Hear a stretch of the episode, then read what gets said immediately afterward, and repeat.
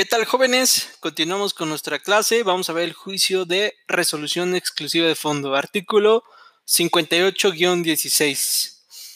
El juicio de resolución exclusiva de fondo se tramitará a petición del actor, es decir, aparte de la parte demandante, de conformidad con las disposiciones que se establecen en este capítulo y en lo no previsto se aplicarán las demás disposiciones que regulan el juicio contencioso administrativo federal. ¿Qué quiere decir? Si en este capítulo no hay algo claro, pueden ir a las otras disposiciones del juicio contencioso. En el juicio de resolución exclusiva de fondos se observarán especialmente los principios de oralidad y celeridad. Bueno, en un principio se establece que tal vez este juicio se verá de forma oral y va a ser un poco más rápido. Artículo 58-17. El tribunal determinará las salas regionales especializadas en materia de juicio de resolución exclusiva de fondo. Bien, este artículo nos establece que va a haber salas regionales exclusivas en esta materia de resolución exclusiva de fondo, el cual versará únicamente sobre la impugnación de resoluciones definitivas que deriven del ejercicio de facultades de comprobación a que se refiere el artículo 42 fracciones segunda, tercera y o novena del Código Fiscal de Federación y la cuantía del asunto sea mayor a 200 veces la unidad de medida y actualización elevada al año vigente en el momento de la emisión de la resolución combatida. Bien, en un principio va a ser única y exclusivamente procedente este tipo de juicio contra las facultades de comprobación establecidas en el artículo 42, fracción segunda, tercera y novena del Código Fiscal de la Federación. Y cuando la cuantía sea de 200 veces la UMA. ¿A cuánto está la UMA? Vamos a checarlo.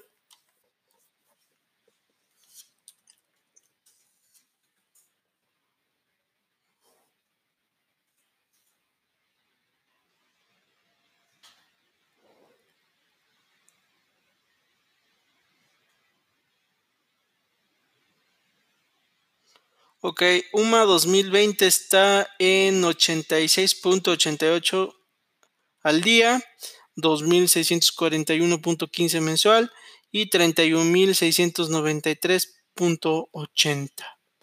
Bien, entonces vamos a ver.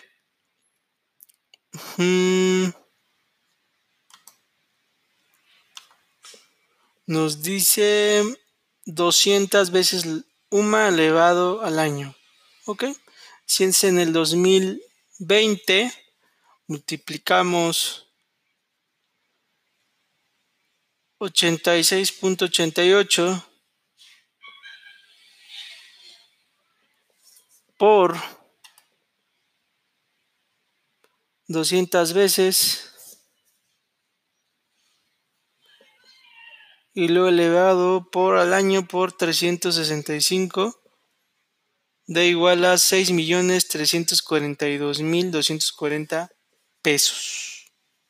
¿Ok?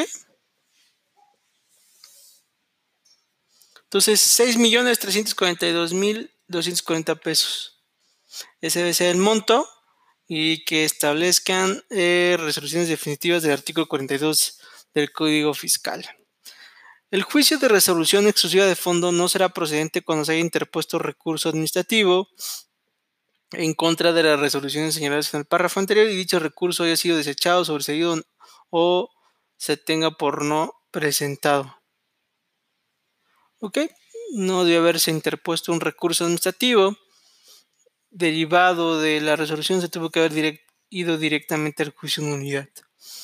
El demandante solo podrá hacer valer conceptos de impugnación que tengan por objeto resolver exclusivamente sobre el fondo de la controversia que se plantea sin que obste para ello que la resolución que se controvierta se encuentre motivada en el incumplimiento total o parcial de requisitos exclusivamente formales o de procedimientos establecidos en las disposiciones jurídicas aplicables, siempre que el demandante acredite que no se produjo omisión en el pago de contribuciones. Pues es más claro, ¿no? ¿Sabes qué? Quiero resolver de fondo. Si sí debo pagar o no debo pagar. Punto. Para efectos del juicio de resolución exclusiva de fondos se, se entenderá por concepto de impugnación cuyo objeto sea resolver exclusivamente sobre el fondo de la controversia, entre otros aquellos referidos al sujeto, objeto, base, tarifa o tasa de las obligaciones revisadas pretendan controvertir alguno de los siguientes supuestos. Los hechos o omisiones calificados en la resolución impugnada como constitutivos de incumplimiento de las obligaciones revisadas. ¿Ok? Los hechos no fueron ciertos o las omisiones en su caso, la aplicación e interpretación de las normas involucradas. Hay una aplicación e interpretación errónea, los efectos que haya atribuido a la autoridad emisora al incumplimiento total o parcial de requisitos formales o de procedimiento que impacten o trasciendan al fondo de la controversia. Ok, la autoridad incumplió total o parcialmente con ciertos requisitos la valoración o falta de apreciación de las pruebas relacionadas con los supuestos mencionados en las fracciones anteriores. No se valoraron bien las pruebas. En ningún caso el juicio de resolución exclusiva de fondo podrá tramitarse a través del juicio en la vía tradicional, sumaria o en línea, regulados en la presente ley. Una vez que el demandante haya optado por el juicio regulado en el presente capítulo, no podrá variar su elección. Bueno, entonces se entiende que pues es un poquito más estricto este tipo de juicio y es con el objeto de resolver si sí tiene razón o no. Está interesante. Yo creo que vale la pena analizarlo caso en concreto, pero en un principio es por los montos y por el tipo de resoluciones definitivas con base en el artículo 42 del Código del Fiscal de la Federación y tendremos que verlo a más detalle. Artículo 58-18. La demanda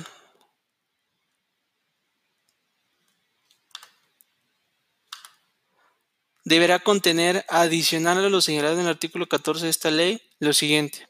Ok, adicional o ya los requisitos establecidos, la manifestación expresa de que se opta por el juicio de resolución exclusiva de fondo, ok. La expresión breve y concreta de la controversia de fondo que se plantea, así como el señalamiento expreso de cuál es la propuesta de litis. Bien, decir cuál es el fondo del asunto con base en, en las fracciones del artículo, las fracciones primera, segunda y tercera del artículo 58-17.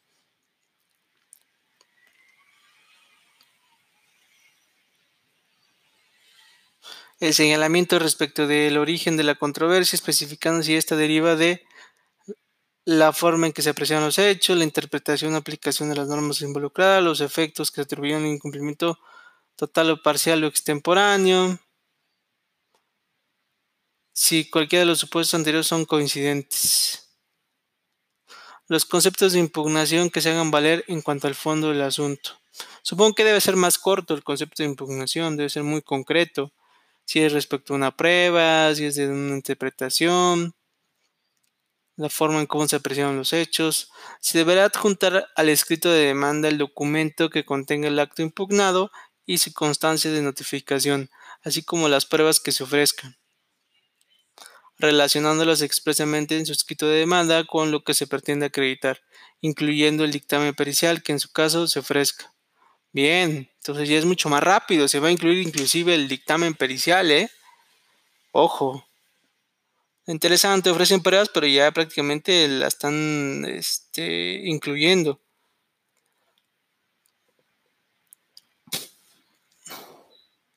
Cuando se omita alguno de los requisitos señalados en el presente artículo, se requerirá al demandante para que los observe dentro del término de cinco días, apercibiendo que, de no hacerlo en tiempo, se desechará la demanda. El magistrado instructor determinará la procedencia del juicio de resolución inclusiva de fondo considerando lo siguiente. Analizará en primer término si se cumplen con los requisitos señalados, ok, requisitos de procedibilidad.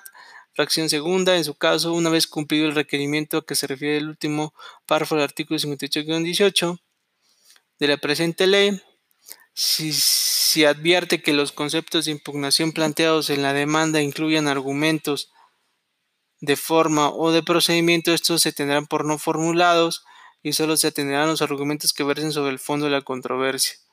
Ok, aquí hace un paréntesis que solo se admitirán los del fondo de la controversia. Cuando advierta que en la demanda solo se plantean conceptos de impugnación relativos a cuestiones de forma o procedimiento y no a cuestiones relativas al fondo de la controversia, controversia se remitirá a la oficialidad de partes común para que lo ingrese como juicio en la vía tradicional tomando en cuenta la fecha de presentación de la demanda. Ok.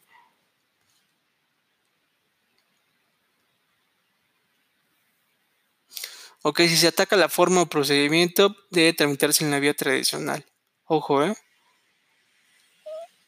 El juicio de resolución exclusiva de fondo no procederá cuando la demanda se promueva en los términos del artículo 16 de esta ley. Si el magistrado instructor admite la demanda, ordenará suspender de plano la ejecución del acto impugnado sin necesidad de que el demandante garantice el interés fiscal. La suspensión así concedida operará hasta que se dicte la resolución que ponga fin al juicio exclusivo de fondo, sin perjuicio de los requisitos que para la suspensión establezcan las leyes que rigen los medios de impugnación que procedan contra la sentencia dictada en la misma. ¿Qué dice el artículo 16?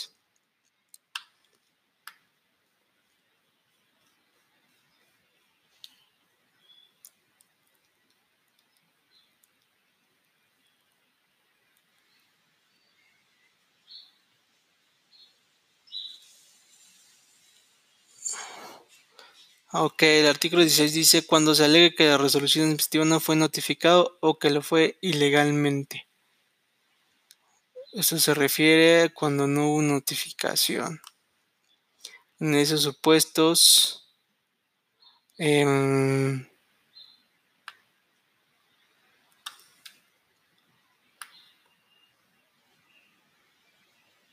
pues no es procedente el juicio de bueno, en términos prácticos, la resolución de fondo es, vamos a resolver de plano este asunto sin entrar a si hubo bien el procedimiento, si hubo forma, vicios, nada.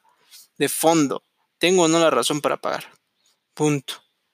Se va a suspender la ejecución, no haber garantía fiscal. Y hasta que se dicte una sentencia. Interesante. Muy cambiante el procedimiento. Ok, si el magistrado instructor determina que la demanda no cumple con lo señalado en el artículo 58-18 de la presente ley y en consecuencia resuelve desecharla, procederá al recurso de reclamación en términos del artículo 59, mismo que debe presentarse ante el magistrado instructor en un plazo de 10 días contados a partir de que surte efecto la notificación del acuerdo de desechamiento. Una vez presentado, se ordenará correo de traslado a contraparte para que en el término de 5 días exprese lo que a su derecho convenga y sin más trámite la sala lo resolverá de plano en un plazo de cinco días. Ok, proceder recurso de reclamación si desechan el juicio. Artículo 58-21. El demandante podrá ampliar la demanda única, únicamente cuando se actualice el supuesto previsto en la fracción cuarta del artículo 17 de ley en el plazo de 10 días. Ok, 10 días para ampliar a qué derivado de la contestación y en su escrito deberá señalar con presión cuál es la propuesta de la litis de la controversia en la ampliación. La autoridad al contestar la demanda y en su caso la ampliación de demanda deberá señalar si coincide o no con la propuesta de la litis, expresando en este último caso cuál es su propuesta. Ok, ¿qué es la litis? Pues el punto en el cual tanto la parte actora como demandada no están de acuerdo, ¿sale? la litis es la controversia. ¿En qué punto no están de acuerdo la parte actor y la parte demandada? Punto. ¿Sale? La propuesta de litis.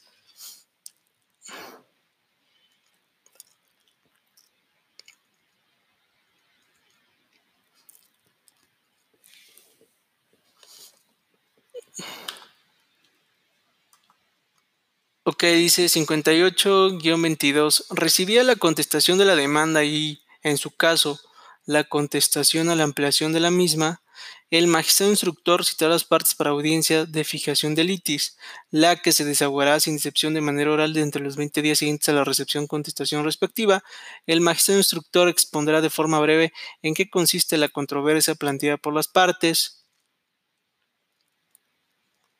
quienes manifestarán lo que a su derecho convenga, ajustándose a lo manifestado en la demanda, su ampliación o su contestación. Ok, va a haber una audiencia de manera oral, se van a poner de acuerdo cuál es la litis. La audiencia de fijación de litis deberá ser desahogada sin excepción ante la presencia del magistrado instructor, quien podrá auxiliarse al secretario de acuerdos para que levante el acta circunstanciada de la diligencia. Las partes podrán acudir personalmente por conducto sus autorizados legales. Bien, puede ser el apoderado o el autorizado legal, que quiere decir el abogado en términos amplios. Los demás magistrados integrantes de la sala podrán acudir a la audiencia de fijación de litis. Cuando estando debidamente notificadas las partes en términos del artículo 67 y 68 de esta ley, alguna no acuda a la audiencia de fijación de litis, esta se llevará a cabo con la parte que esté presente. Quedará al prudente árbitro del magistrado instructor la regulación del tiempo que tengan las partes para exponer los motivos por los que estiman les asiste la razón, considerando estrictamente el principio de celeridad que rige esta vía. Debe ser lo más rápido posible. Si no van las personas con los que estén, se va a celebrar. Cuando alguna de las partes no acuda a la audiencia de fijación de litis, entenderá que consiente los términos en que la misma quedó fijada por el magistrado instructor, precluyendo además su derecho para formar cualquier alegato posterior en el juicio, ya sea de forma verbal o escrita. Si no van, están conforme con la audiencia. En el caso de que se vaya acordado procedente la atracción del juicio por la sala superior, el magistrado instructor reservará la celebración de las actuaciones previstas en el artículo 58-26, primer párrafo de esta ley, para que éstas se lleven a cabo ante el magistrado ponente que corresponde. ¿Ok? Si el asunto no se va a llevar ante una sala en específica, sino ante la sala superior por su trascendencia, pues se reserven sus actuaciones. Una vez celebrada la audiencia de fijación de litis, el magistrado instructor notificará a las partes el acuerdo que se refiere al artículo 47 de esta ley, salvo en los casos establecidos en el párrafo anterior. Ok, ¿qué dice el artículo 47?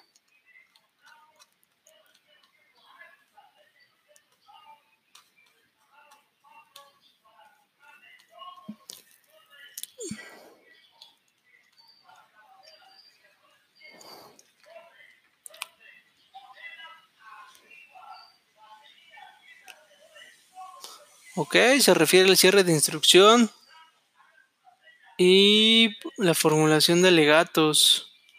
Buen punto.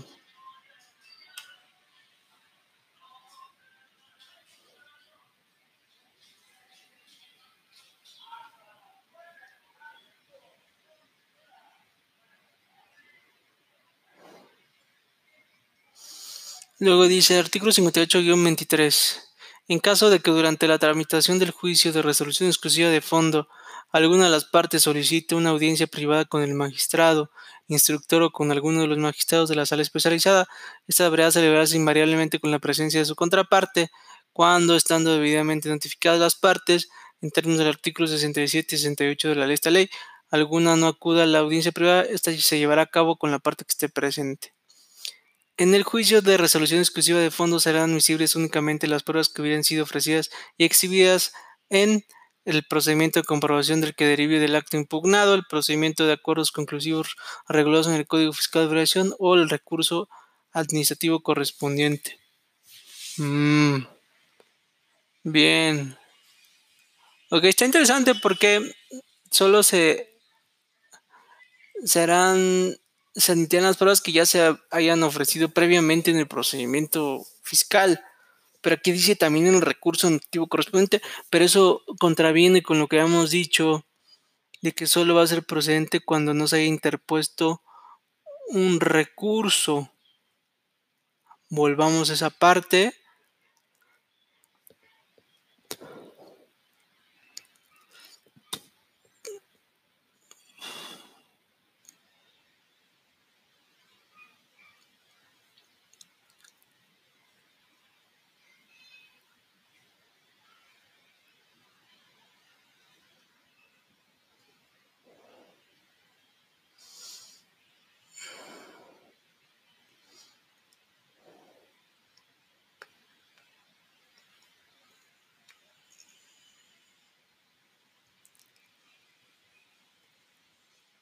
Ok, bien.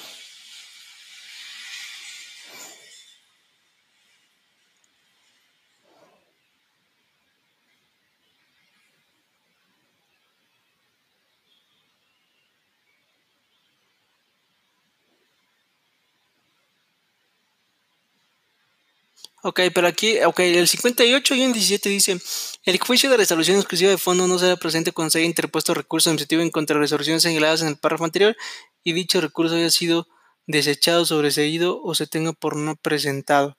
Ok, solo en esos supuestos. Entonces, si fue desechado el recurso administrativo, sobreseído o se tenga por no presentado, no podrá ser eh, procedente del juicio de, de resolución de fondo.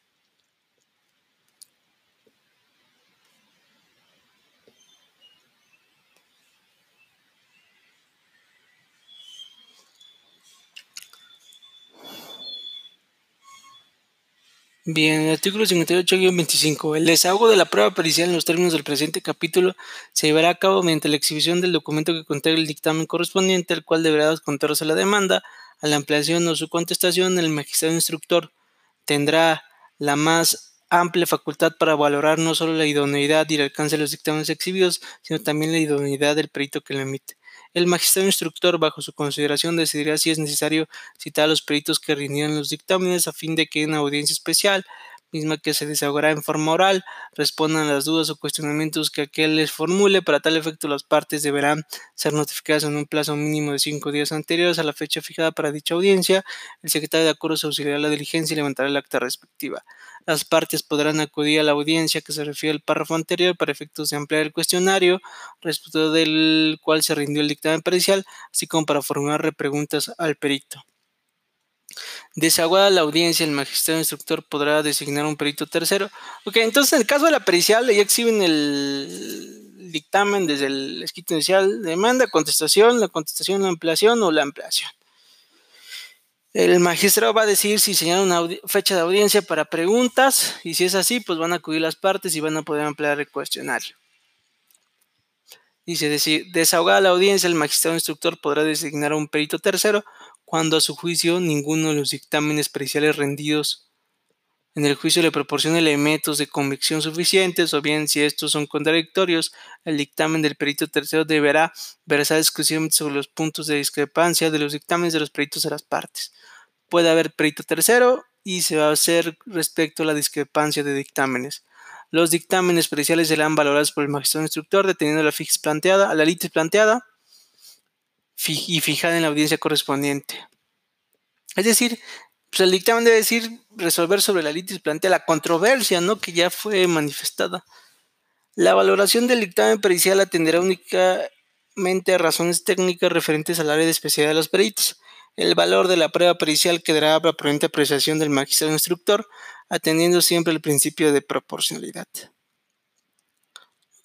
El magistrado va a valorar libremente el dictamen pericial. Artículo 58-26. Celebrar la audiencia de fijación de litis, desaguadas las pruebas que procedan y formulados los alegatos. Celebrar la audiencia de fijación de litis, desahogadas las pruebas que procedan y formulados los alegatos. Quedará cerrada la instrucción del juicio de resolución exclusiva de fondo sin necesidad de una declaratoria expresa y a partir del día siguiente empezarán a cortar los plazos previstos en el artículo 49 para dictar sentencia. Lo anterior no aplicará para efectos de lo previsto en el artículo 58-22, sexto párrafo de la presente ley. ¿Qué dice esa parte?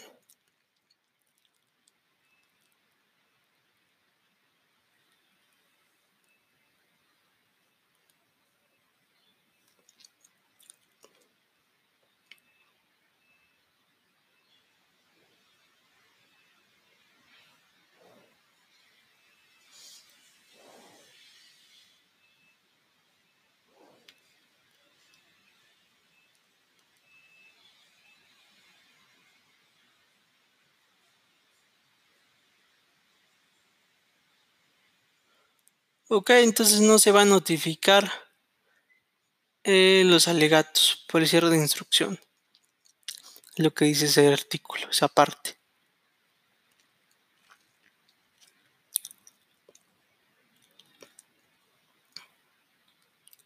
Artículo 58-27. En las sentencias que se dicten en el juicio de resolución exclusiva de fondo, se declarará la nulidad de la resolución impugnada cuando los hechos o omisiones que dieron origen a la controversia no se produjeron, los hechos o omisiones que dieron origen a la controversia fueron apreciados por la autoridad en forma indebida, las normas involucradas fueron incorrectamente interpretadas o mal aplicadas en el acto impugnado, o los efectos atribuidos por la autoridad emisora al cumplimiento total, parcial o extemporáneo de requisitos formales, o de procedimiento a cargo del contribuyente resulten excesivos o desproporcionados por no haberse producido la hipótesis de causación de las contribuciones determinadas. Esos son los únicos efectos en los cuales se va a declarar la nulidad de ese tipo de juicios de resolución exclusiva de fondo. Bien. Luego establece la sentencia definitiva podrá reconocer la validez de la resolución impugnada, declarar la nulidad de la resolución impugnada en los casos en que la sentencia implique una modificación a la cuantía de resolución administrativa impugnada. La sala regional especializada competente deberá precisar el monte del alcance y los términos de la misma para su cumplimiento, tratándose de sanciones cuando el dicho tribunal aprecie que la sanción es excesiva porque no se motivó adecuadamente o no se dieron los hechos agravantes de la sanción deberá acudir el importe de la sanción apreciando libremente las circunstancias que dieron a la misma.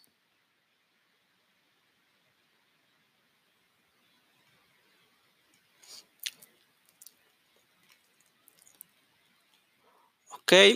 Declarar la nulidad de la resolución impugnada y además reconocer al actor la existencia de un derecho subjetivo y condenar el cumplimiento de la evaluación correlativa B. Otorgar o restituir al acto el goce de los derechos afectados. C. Declarar la nulidad del acto o resolución administrativa de carácter general. En caso en que cesarán los efectos de los actos de ejecución de que afecten al emanante, inclusive el primer acto de aplicación que hubiese impugnado. La declaración de nulidad no tendrá otros efectos para el demandante, salvo lo previsto en leyes de la materia que se trate.